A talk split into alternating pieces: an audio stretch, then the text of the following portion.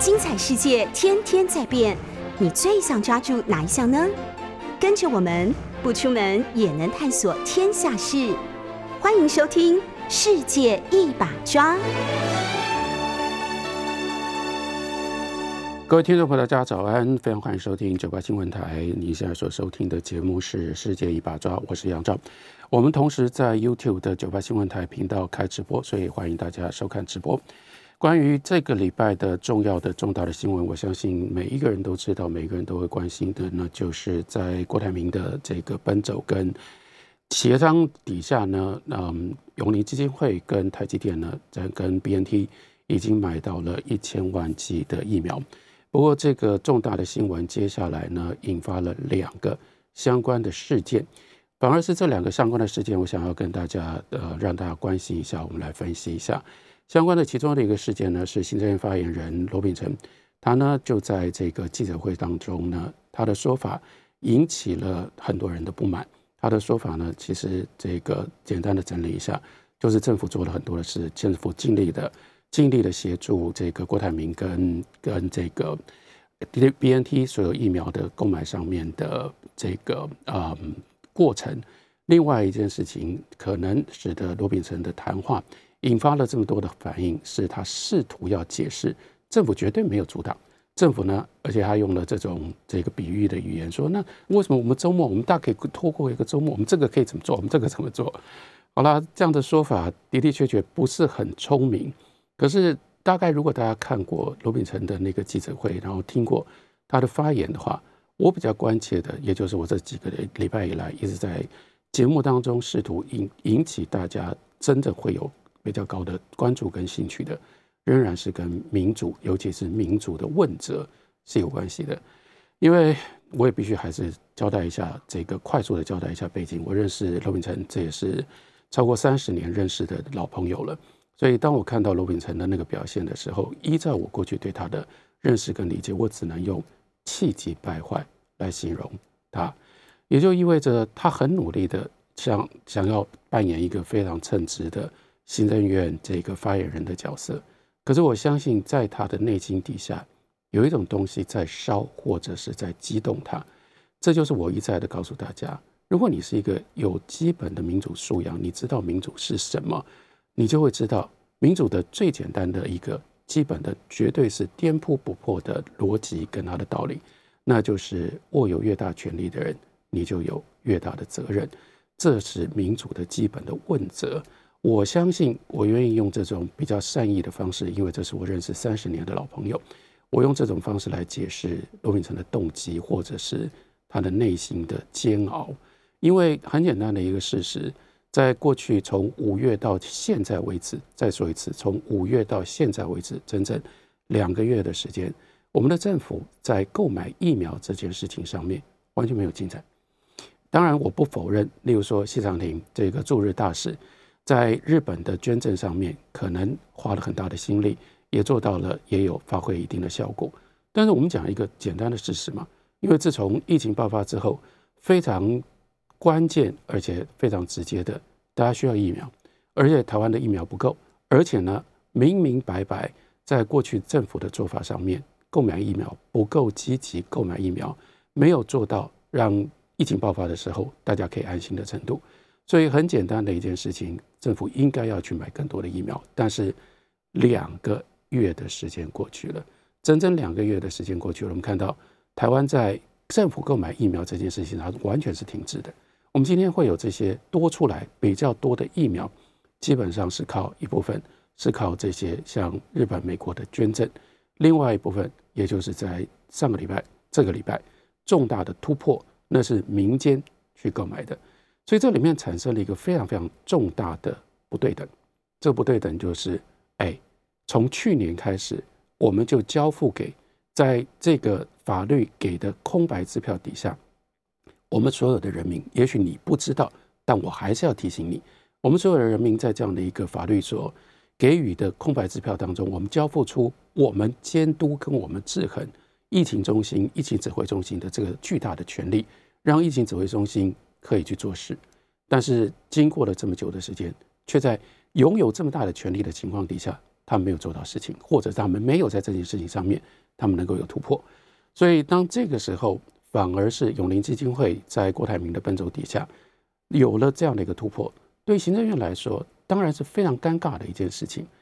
我觉得我的老朋友罗秉成有感受到这种尴尬，所以他试图要解释说，或者是试图要掩饰政府不是没有做事，但是我必须说，他的这种掩饰或他的这种做法，实在不是非常的聪明，不是非常的高明，因为那样的一种方式，反而让人家觉得有人认为这里挂丢不会了，然后人家做完了，然后你要赶快插上来说，哦，我们政府我们也有插一脚，我们也有做。然后呢？更重要的是，你好像这个时候，你急着要去对你最关键的一件事情是，人家批评说政府呢扯后腿，政府没有积极的协助。坦白说，那这又这也许不是罗秉成的原意，这可能也不是他的错。可是对于我们这样一路看着这个整个政府处理疫苗的政策的过程当中，这难免就让人家联想连接到，比如说，我相信。很多的听众朋友，你应该也都听说过的这个内幕的过程，因为这在媒体上面是用正式的、公开的报道，曾经报道过。再说一次，我呢，在这样的一个疫情的环境底下，我一定遵守我们的疫情指挥中心对于所谓所有的假新闻、假消息的这个公布。我每天都在查，我每天都在看机管家里面跟假新闻相关的所有的这些公告。所以这个新闻，这是正式的报道，也没有被疫情指挥中心指为假消息。所以我愿意在节目当中，万一你没听过，你再听一下。说这个报道就是当时这个蔡英文总统啊要见郭台铭，在要见郭台铭的时候，奇袭偷袭了台积电。也就是说，台积电原来的这个来龙去脉是这个我们的政府，我们的政府呢。对台积电，因为觉得台积电是护国神山，所以台积电绝对不能停工。万一台积电发生了疫情等等，所以呢特别照顾台积电，就告诉台积电说，愿意把台积电的员工提前好了，我们就不要再讲说到底是第几类了。那要把台积电的员工呢放进来，提前让他们可以打疫苗。然后台积电的这个决策人员，还有台积电的决策高层认为这好像不太对。而且觉得，我想他们也会担心，如果这个事情消息传走漏，消息传出去，人家还是会觉得台积电的员工用特权打疫苗。所以台积电本来的想法是说，谢谢政府的好意，但要求政府就是说，不要把他们，不要把他们，不要给他们这样的一个政府的这个免费疫苗、施打疫苗的特权。那换什么呢？他们自己去买疫苗。然后呢？当时因为政府本来就已经调查过，或者是已经有一个案子，这个案子是台积电相关的所有的这些疫苗所需，疫苗所需好像三十几万，好像三十几万剂，三十几万剂呢，所以台积电就跟政府提出来说：这样吧，反正呢，我们就抓一个整数，我们大概需要三十几万剂，让我们自己可以免疫我们的疫苗的需求，那我就买五十万剂，我买了五十万剂，反正多出来的部分我可以。这个送给政府了，捐赠给政府了，或者是我送给我这个这个相邻的或者是相关的这些高科技产业、电子产业里面的员工，这是台积电的说法，或者说这是台积电原来的构想。但是呢，就是在那一天，蔡蔡英文总统要见郭台铭，因为必须要利用这件事情，或者是不能够再闪躲这个永林基金会跟红海要要出面要去买。疫苗的事情，于是呢，突然之间，台积电收到的通知，收到的通知呢，叫叫台积电的董事长刘董事长跟郭台铭同时间去见蔡总统，而且在见蔡总统的时候，台积电才知道蔡总统要宣布台积电也要买五百万剂的疫苗，那这真的非常非常有趣，大家可以看这个相关的新闻，相关新闻就包括。为什么后来立刻就爆发出说台积电要买五百万剂的疫苗没有通过董事会？因为本来董事长跟高层决策高层认为买五十万剂疫苗给自己打，然后呢部分送出去，这个不需要经过董事会。一方面钱没那么高，钱没有钱那么多，没有那么多。第二，这是为了自己的员工嘛？可是这跟你要捐五百万剂疫苗给政府，这是两回事。所以当然，董事会里面就有成员觉得非常不高兴啊。为什么这么重大的一件事情，你们连董事会报备都没有通过董事会，更不要讲说开董事会让让这个董事会上面来讨论，可以来决策。但这真的是台积电，据说了，这是台积电哑巴吃黄连，哑巴吃黄连，因为根本不是他们的决定，是突然之间被打鸭子上架，就变成了永林基金会、红海这边五百万剂，台积电也是五百万剂。好，接下来。当然，我说这个是没有被否认的消息，这是正式的媒体的报道，大家很容易就可以去查得出来，都不是我讲的。那但是后面这个呢，在媒体上面也有讲，但因为是猜测，所以我就必须要把它切分开来。当然，接下来就有猜测，这个猜测也是大家会好奇的。那为什么蔡总统或者是他的决策层必须做这个事情，要把台积电拉进来？那最可能的。好了，我们说以小人之心吧，以小人之心，那我们就说，那对于蔡总统来说，最有可能的、最大的这个关键的影响，那就是不要让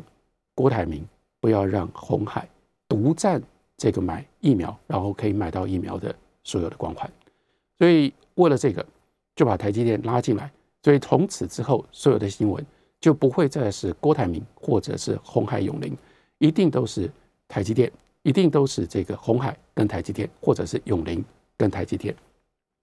这的确是至少我们从新闻上面来看，的确是非常有效果的一件事情啊。但是呢，在这整个发展的过程当中，我们就看到一部分的的确确让很多过去至少不是私人下的这个私底下有私交的，我们从公众的这一面，我们所看到、我们所观察的。郭台铭跟这一次在买疫苗的过程当中，他的做法以及他所在这样的一个做法调整的过程当中，他所能够达到的目标非常非常不一样。郭台铭一点都不像是以前大家所认识的那样一个带有非常高度霸气，会叫他的这个高级经理人在他办公室罚站，然后呢对所有的事情，例如说在跟 Shop 跟夏普的这个交易的过程当中。非常非常强悍，即使经过了各种不同的这个负面的因素的制约，他一定想尽办法要突围突围而出。我们不要看到，我们没有看到郭台铭的那种表面的霸气。郭台铭这一次做到什么样的程度呢？做到，这又是为什么？刚刚我们会有这样的一个关于蔡总统用心用意的猜测。那我就发现，郭台铭非常的低调，非常的有礼貌，而且呢。到最后，明明清清楚楚的事情是，台积电因为台积电是被打鸭子上架，所以台积电呢，它对所有的跟疫苗相关的对外的这个协商啦、对外的工作，全部都委托给永年基金会，也就是委托给郭台铭跟他率领的团队。但是到最后，当郭台铭的确买到了、签约了，他把台积电写在前头，永林放在后头。然后自己呢，仍然是用报告国民、报告总统的这种非常低调、低姿态的方式来宣布这个消息。OK，我想把这些东西联系在一起，那我们才可以更进一步的了解罗秉成所承受的压力，也就是蔡总统非常希望他就是不，他就是不愿意看到，或者是他就是不愿意郭台铭。尤其是在疫苗的这件事情，第一，郭台铭独占所有的风头，但没有想到郭台铭因为相对的低调、相对的谦卑，所以反而使得郭台铭在这件事情上面，台积电没有办法达到蔡总统希望的可以分红海、永林、郭台铭的风头的这个作用。台积电这个在这个整个事情当中仍然是配角。郭台铭越是把台积电放到最前面去，大家越是感觉到郭台铭的存在，所以这件事情失败了。这件事情失败，也就是另外一个、另外一件对于整个当前的政府处理疫情的这个状况更关键的一件事情，又被辅导抬到第一线上来，那就是郭台铭的成就或郭台铭所完成的事情，他们就很害怕，或者他们就很担心，或者他们就很讨厌。大家都会拿郭台铭来说，你看郭台铭做到这个，我们政府做了什么？郭台铭做到这个，我们政府做什么？是我就是要这样问。但是这样问，对于政府来说，就真的很尴尬。让我再说一次，是的，很尴尬。因为从五月爆发疫情到现在，两个月时间过去了，在购买疫苗的这件事情上，我们的政府拿不出任何的成绩来。我们的政府想尽各种不同的方式，让我们感觉到有光，让我们感觉到有正面。但是这些事情是什么？例如说，捐赠的疫苗又来了，捐赠的疫苗又来了，订购的疫苗来了，到达了。然而在台湾没非常清楚、非常明显，就是缺乏疫苗的情况底下，我们的政府在购买疫苗上面没有任何的成就。那相对的，当郭台铭可以。包括夹带台积电完成了一千万剂疫苗的这个购买，这当然让政府非常非常不舒服，或者是让政府感觉到强大的压力。因而罗秉成他就作为一个行政院的发言人，他要公开面对这个压力，他所做的方法才会让他他的这个压力才会让他如此的气急败坏，因为他就是。急着想要说服所有的人，你们不要一直去看郭台铭成就了什么，然后就说政府没有做事。政府做了很多的事情，我们努力的帮助协助，我们所有的一切配合，我们都做了。好，但是很显然，当这样的一个巨大的落差比较，而且是在民主的这个架构底下，你拥有这么大的权利，永林、郭台铭、红海，他们拥有什么权利？他们真的没有太大的权利，他们所有的一切都必须要透过政府，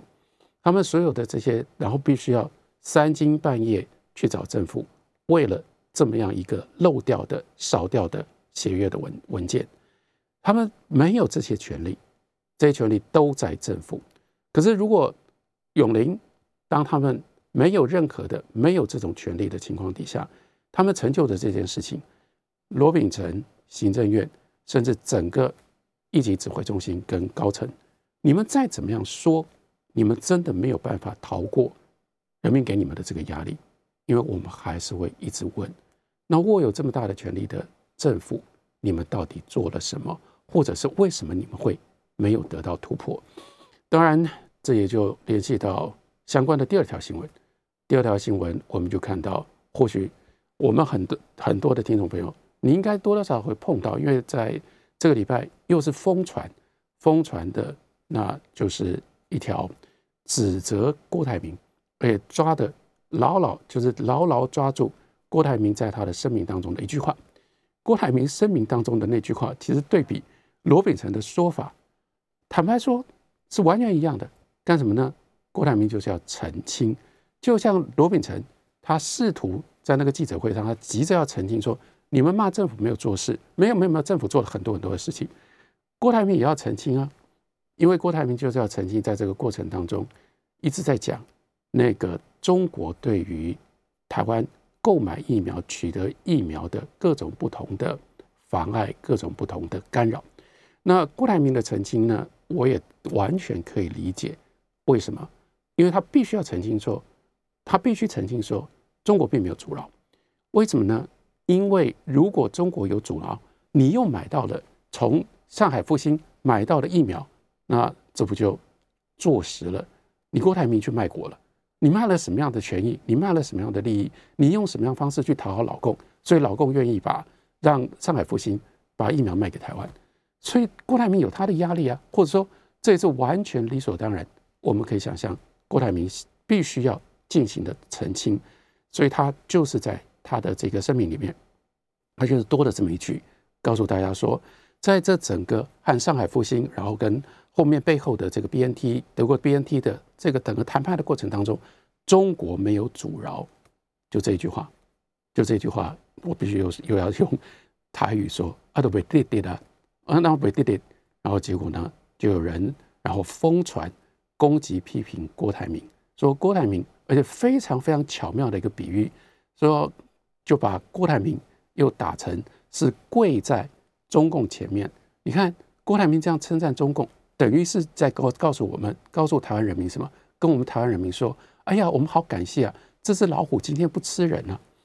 然后我们就应该要感激涕零，然后我们就应该要感恩戴德。”他又用这种方式，然后呢大骂郭台铭，然后呢也就在网络上面这篇文章这一段话，就真的就是你就可以感觉到，好了，我也不愿意去说一定有什么网军啊，一定是什么，但你就发现说，至少有一部分的人，至少在政府对于跟政府相关，以及或我们刚刚对比对照，郭台铭做到了什么，然后使得大家会怀疑或或者质疑政府做了什么，或政府少了。政府没做到什么，这个时候他们逮到了一个机会，用这种方式攻击郭台铭，用这种方式转移焦点，这一直都是我们的政府在宣传上面，尤其是在社区媒体、在网络宣传上面，他们最会做的事情。这时候转移焦点又转到了，哎，最热门的一个焦点，或者对他们过去藏起来太有用的一个焦点，又把这个焦点转到反中上。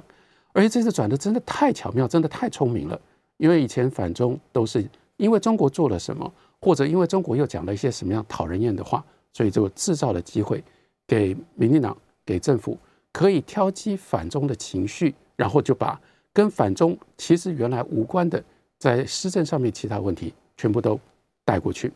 这次太厉害了，这次是郭台铭明白讲，中国没有做，什么都没有做。他们竟然也能够逮到这个机会，然后呢，就是以郭台铭的这一句话，把郭台铭第一个打郭台铭，接下来打郭台铭，拿郭台铭来炒作，来激发反中的情绪。我只能说，反中反到这样的程度，连郭台铭的这句话都能够变成整个反中大战略当中的一个非常好用的工具。这样的一个反中的情绪，在台湾已经变成非常非常可怕的工具。它不只是在这个拥护政府，或者是帮政府宣传上面有很大很大的作用。它现在也可以变成，当然还本来就已经是，它就可以变成各式各样拿来伤害别人、拿来打击别人。不管你这打击或者伤害的理由是什么，这个工具太好用。这工具一施出来。好像所有的一切是非，在反中面前都再也说不动了。这是在一个民主社会里面不可思议，或者是非常非常可怕的一种现象。我们休息一会儿，等我回来。这里是九八新闻台，您所收听的节目是《世界一把抓》，我是杨照。我们同时在 YouTube 的九八新闻台频道有直播，也欢迎大家可以收看直播。刚刚在休息之前提到了反中反到这样的程度，是一个非常恐怖的事情。尤其是对像我这一代的人，我这一代人从国民党威权的统治底下走过来，更进更进一步是年轻的时候，我们参与了党外到民进党。当然，现在是民进党执政，因为现在是民进党执政，我很希望现在在民进党政府的人还会尊重民进党的历史，因为如果他们愿意的话，当然我不知道还有多少现在在民主党政府的人，他们会珍惜台湾的这个。民主化运动当中的这些资产，如果他们愿意的话，可不可以回去看一下当年从党外到民进党，例如说党外到民进党非常重要的一个资产，当时就是用这种方式，靠思想、靠说服、靠各种不同的说道理，去影响了许许多多的民众。这些民众在国民党威权的控制底下，他们愿意给党外跟民进党一个机会。什么叫做愿意给党外跟民进党一个机会？愿意想一想，党外跟民进党在包括像主要是党外杂志或者是当时的少数的这种选举的竞选场上面，他们所说的这些话可能有道理。例如说什么样的事情可能有道理？那就是当时党外跟民进党强力的攻击跟批评国民党非常重要的一件事情，那就是国民党的反共的政策。国民党反共政策反共到什么样的程度？对于当时的党外，对当时的民进党，非常简单一件事情啊。这个反共你反到一定的程度，因为你把共产党，你把中国大陆形容成为毒蛇猛兽，而且呢，你处理这个毒蛇猛兽的方式是绝对不准人民跟他有任何的、任何的、任何的接触，任何人如果去接触了中国，如果是接接触了中国大陆，接触了中华人民共和国，接触了中国共产党，你就是可怕的敌人。用这种方式彻底的隔绝，那你不觉得在当时的民进党、当时的党外，他们说的这些话是有道理的？哎，你反共都已经反到我们不准跟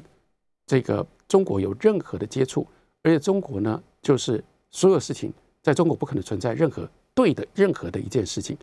中国就是当时最流行的一句话，我们那个真的被洗脑到到今天几十年之后都记得啊，叫做。共匪谋我日籍，所以为什么老是会记得这句话？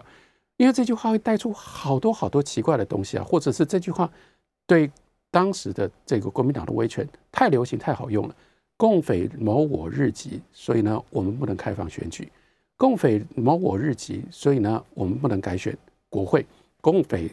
谋谋我日籍，所以呢，我们不能开放报禁；共匪谋我日籍，所以我们的所有的言论、所有的出版必须要经过检查。通通都是这样的借口，通通都是这样的理由。那当时党外质疑的最简单的一件事情啊，哎，你反共反到这种地步，我们跟共产党不可能有任何的关系。你这样的反共政策到底在反谁？跟共产党一点关系都没有，是你自己把让我们不能跟共产党有任何关系。那所以你的反共政策，反共政策变成了是对内的手段嘛？反共当然是为了要让。共匪谋我日籍作为借口，所以就可以让整个威权体制在台湾的这个岛内，对台湾的岛内的的社会进行最严格的控制。这是当年反共反共的无限上纲，反共用这种方式把反共的这个策略，把反共的情绪无限上纲，所以他最后所造成的结果是，你根本对于中华人民共和国不可能有任何的。影响不可任何的伤害，但是却对于台湾的社会产生了非常非常严重的伤害。最严重的伤害是，这我真的还是不得不说，我真的也觉得很难过。我在我的节目当中，我一再的讲都是讲民主，我把民主视为一个前提。当然，我真的很意外，都所以我要明白的说，我要明确的说，我当然不可能同意今天有人在怀念威权时代，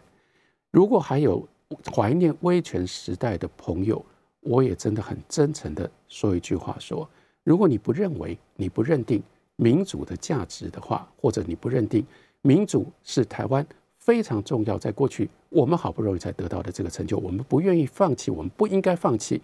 如果你不同意，拜托你不要再来听我的节目，因为这个我完全就是道不相同，不道不同，不相为谋，我们绝对没有办法对话的。民主当然是好东西啊。民主相较于威权，这是多么巨大、多么明显的一个差别。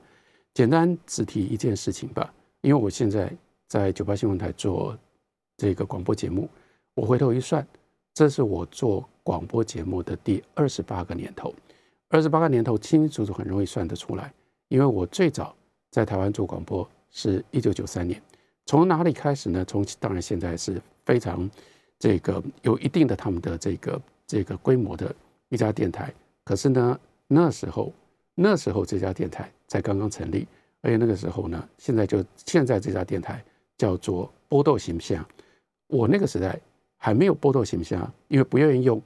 中文，所以它叫做 TNT。我是从 TNT 那个电台开始第一次做我的广播节目。为什么叫做 TNT？台湾 New 台湾 New 哎，太 我忘了那个后面那个 T 是什么。然后呢，这个 TNT。最主要是另外又在又影射黄色炸药，这是要炸掉这个社会的一个革命的举动。因为那个时候这个电台是一家地下电台，那地下电台呢，最重要是不会像我们现在电台的这种设备啊。那时候地下电台的设备全部都是 mobile 的，很先进、很厉害，全部都是行动的。为什么全部都是要行动呢？随时要逃啊，因为随时新闻局可能就来抄，就来查。然后你那时候做。这个地下电台，你因为为什么要做地下电台？因为在所有的这个威权体制底下的电台，你就是不能讲你想要讲的话，你没有任何的思想的自由，你没有好，你有自己怎么去想的自由，但是你没有把自把你的思想说出来的自由，在那个状况底下，没有没有机会，没有办法甚至没有办法可以去分辨到底像我们今天在讲假假消息、假新闻，那时候所有的新闻、所有的消息都是控制在这个威权这个政政权的媒体当中。那时候每一个人，你都被用这种方式洗脑，你被规定你只能够这样想，你只能说这个话。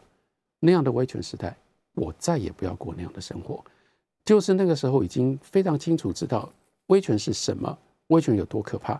我们才会花了这么大的力气，费了这么多的精神，包括我们到时候那在那样的情况底下，才会有我们现在的九八新闻台的前身，然后呢，这个接下来开始有了开放广播的执照，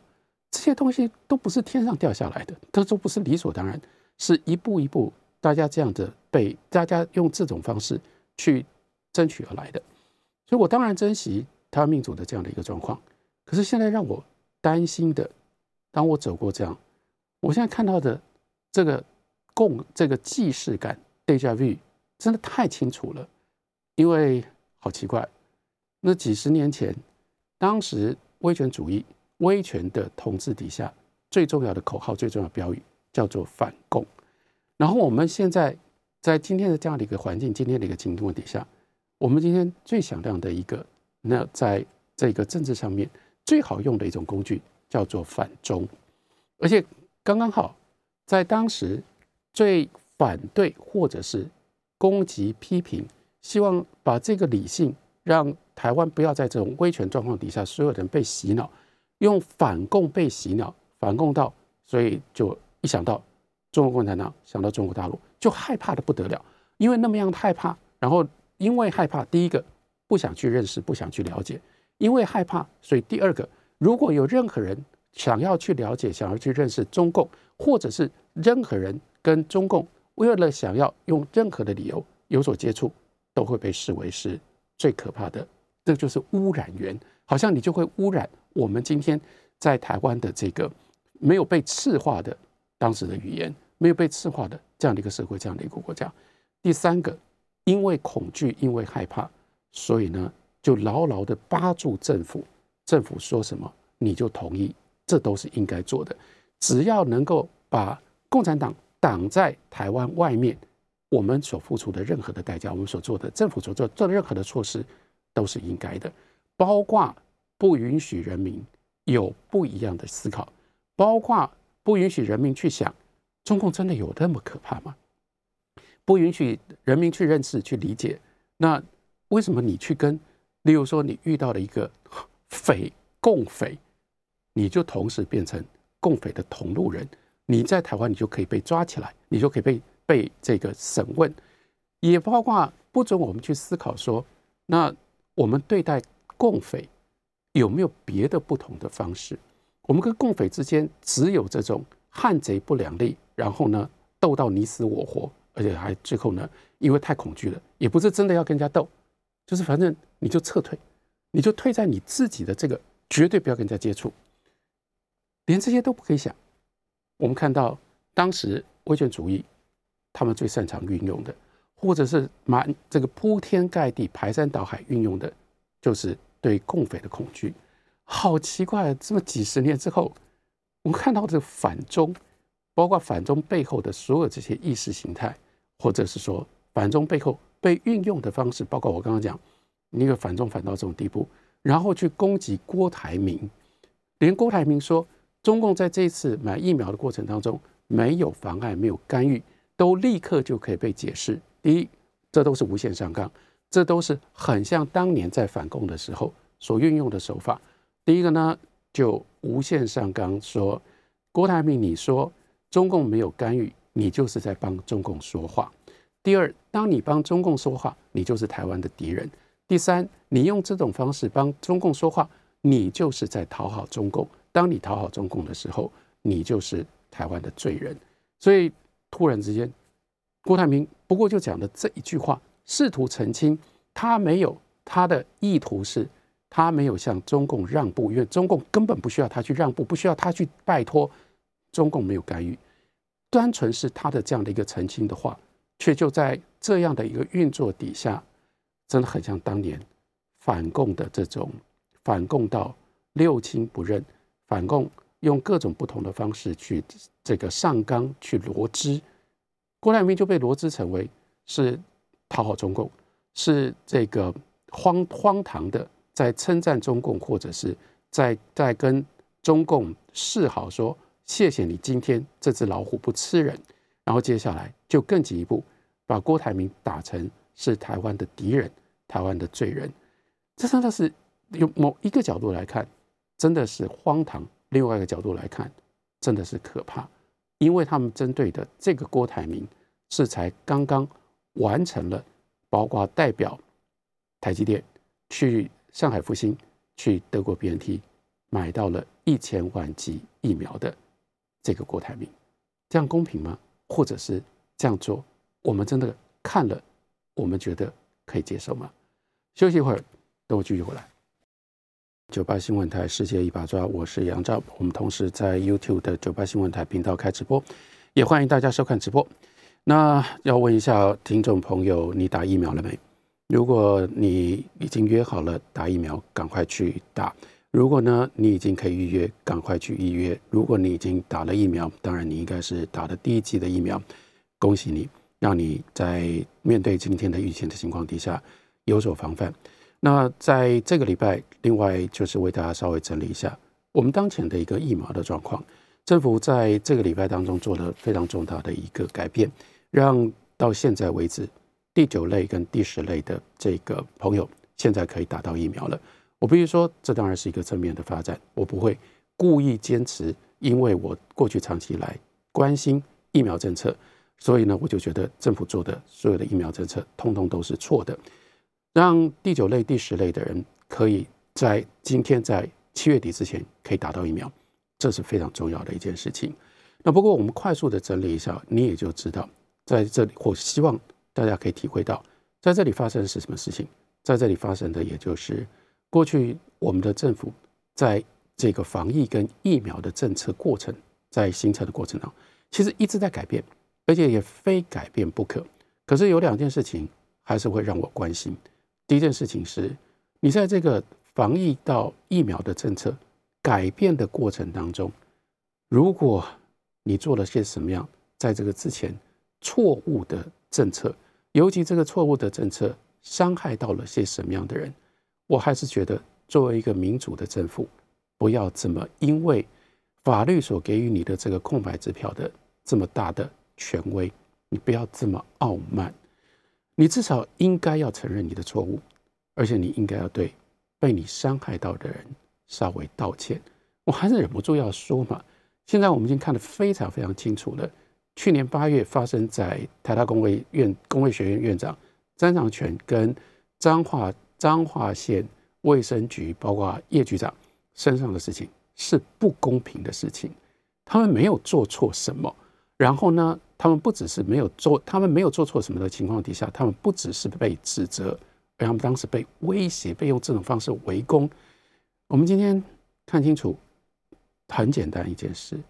疫情的控制，第一，不是只有陈世忠部长，不是只有疫情指挥中心所决定的这种方式才是唯一的方式。有其他的方式吗？我们甚至不要说哪一个是最好的方式，只是因为人家。所选择或者试图，而且是一个学术的单位，再加上一个地方政府，人家用这种方法试着要用不同的方式来检验疫情、控制疫情，你就可以把别人，你就可以发动这种方式，把人家斗，不只是要把人家斗倒，而且要把人家斗臭。在事过境迁之后，我们今天看指挥中心的这个疫情的控制，真的太单纯了，或者是依赖太单一的方法，所以使得。今年我们五月之后，疫情的爆发让这么多人，让这么多台湾人陷于危险。你今天回头，你应该要道歉。还有另外一件事情，疫苗的政策，虽然你们现在转了弯，可是疫苗的政策从一开始，包括我们一再讲的第二类、第七类施打的顺序，你是不是也应该要稍微诚恳一点，稍微谦卑一点，跟台湾人民说，我们有真的很多。不可控制的因素，我们在过去，我们在形成这些疫苗的过程当中，我们没有够严谨的，尤其是我们没有可以 accountable，可以跟这个社会沟通的一种程序，所以使得我们犯了很多的错误。在这个错误再加上其他外在环境因素底下，我们必须要做改变。为什么我我觉得说需要这样的？第一个，我们必须要从这里面学到教训；第二个，我们必须要改变，包括疫苗防疫跟疫苗政策形成的方式。但是我们今天看到防疫指挥中心仍然是这样的做法。这个做法是什么？有不一样的改变的环境、改改变的因素。他说要改，他就直接改了，他根本不跟我们交代，他不跟任何人商量，他仍然说不定也还是没有会议记录，他就直接改了。像现在到底发生什么事情？现在发生的事情是一连串的非常非常复杂的因果所才产生的。例如说，因为有捐赠的这个药剂。是 A Z 先进来，所以先开始试打要 A Z，因为 A Z 的这个疫苗比较多，所以开始打年长者。所以，但是没有想到，在打年长者、年长者打 A Z 疫苗的时候，发生了许许多多不预期的死亡事件，所以就使得打 A Z 疫苗的，尤其是当你用按年龄前打下来的情况底下，年长者打 A Z 疫苗的意愿大幅的下降，快速的下降，因而造成 A Z 疫苗过剩。因为有更多的 A Z 疫苗，所以才使得这个原来按照这样的一个排序底下，其实根本不可能排得到的第九类、第十类的有机会可以排得到。还有你要知道，在这里其实疫情指挥中心做了一个非常非常重要的，但也没有跟我们商量、没有跟我们交跟我们交代的一个重大的政策变化，那就是他们原来开始的时候，你如果你打了第一剂，就是保证他必须要把现有的疫苗当中。保留第二剂，当然也可以打。现在不这样做了，现在是尽可能把手上有的已经进来的疫苗，给越多的人施打第一剂，越多越好。这是完全不同的策略，还是一样？我希望我们要我们自己要了解这整个变化跟这个过程，然后我们才能够看到两件事情。第一个，我们要看到的是疫情指挥中心一直都不跟我们沟通，一直都不交代，一直都不说明，包括现在到底我们真正的目标是什么？我们在这个所有施打的第一季的第一季的施打，其实他们现在表现的非常明白嘛，用各种不同的方式威胁利诱，让大家赶快打 A Z 疫苗，因为打了，因为现在的这个疫苗现在 A Z 比较多，所以先快速的把 A Z 疫苗给打掉，这是现在的策略。这个策略到底什么时候形成的，我们不知道，但是在这个礼拜开始大量的，而且。非常非常的积极的执行，包括把 Moderna 快速的延后。本来刚开始的时候说隔周打 A Z Moderna Moderna，接下来说哦打三周 A Z，再回再变成 Moderna，现在变成四周 A Z。你看得清楚啊？他就是在一直不断的在改变他的策略。但是还有另外一件事情，他随时可以改变。包括我们刚刚讲到说。原来的那个前面的这些类别，第九类、第十类，真的不应该被排到这么后面。他们现在做了调整，可是做了调整，他第一仍然要给自己保留面子，所以他不讲，他就只是说：好了，我们给那个平台，平台让你来调查意愿，调查意愿完之后，我会发简讯让你来预约。那到底为什么会是第九类、第十类现在可以开始预约？他都不解释，他都不讲，所以。很重要的就是，哎，那就是小心眼嘛，就像很不愿意让郭台铭得到这样的一个肯定一样，大概也是很不愿意让这些人去感谢陈文茜呐，或者是这些去替第九类、第十类争取的人。所以不要说，哎，政府因为这个这些人的呼吁、这些人的批评，所以政府转换了，政府换了不同的政策。没有没有，我们自己做，跟这些人都无关。这是小心眼，但是这不单纯只是小心眼的问题，还有另外一个严重的问题，就是你看那个整个心态以及它运作的方式。为什么我刚刚一直在讲威权？应该说这几个礼拜里，我一直在讲威权呢？因为我们现在的疫情指挥中心仍然是在威权心态底下在运作，威权心态。最简单的一个表征，如果大家要知道民主跟威权最大的差别，或者是为什么会经常会在讲有这种所谓民主的无效率，你要看你要知道什么叫做威权，我告诉你，你去看什么样的政府，它可以朝令夕改，这就叫做威权。它能够朝令夕改的权力越大，它的威权就越高。那你从一个角度来看，它可以，哎呀，很灵活的随时应对突发的事件，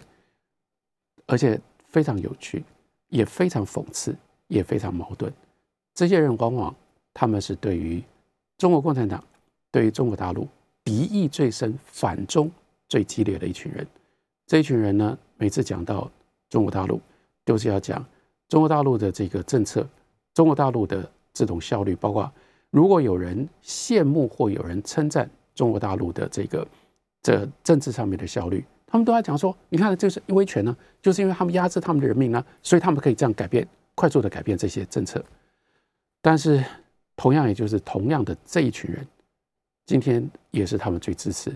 我们疫情指挥中心用完全一样的方式，以纯粹威权的方式，随时可以改改我们的防疫措施，改我们的疫苗的政策，用把这个的这个把所有的这一切，因为不需要说明，因为不需要 accountable，没有任何人可以问责，所以他们高兴什么时候做，高兴什么时候改。他们就这样，所有的人民，我们人民第一个就只能够配合，第二个不只是人民配合，他还预期人民要高兴，人民要感谢。我们也看到的的确确这种威权的效果啊！你不要再一直讲说这是中国大陆威权的效果，在台湾已经变得非常非常的明显。你看，就是为了这个平台，第九类、第十类的人现在可以预约，可以打到疫苗了，多少人欢欣鼓舞！更重要的是。多少人感谢政府，就好像这是政府非常非常了不起的德政一样。但我还是会在这上面，我有我不太一样的看法。第一个，你们真的应该去想一下，本来在如如果在其他的民主国家当中，你们不需要等这么久。第二，政府政府在做这件事情的时候，他也从来没有问过你，从来没有跟你商量过。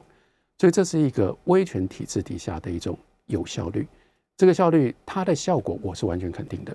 这是对的，应该做的事情。但是它的过程以及用这种方式更增加疫情中心的这种权威决策的方法，我觉得仍然值得我们担心，仍然值得我们不断的检讨跟不断的反省。今天节目谢谢大家的收听，下个礼拜二世界一把抓，我会继续回到现场为大家分析新闻。感谢您的收听，下次再会。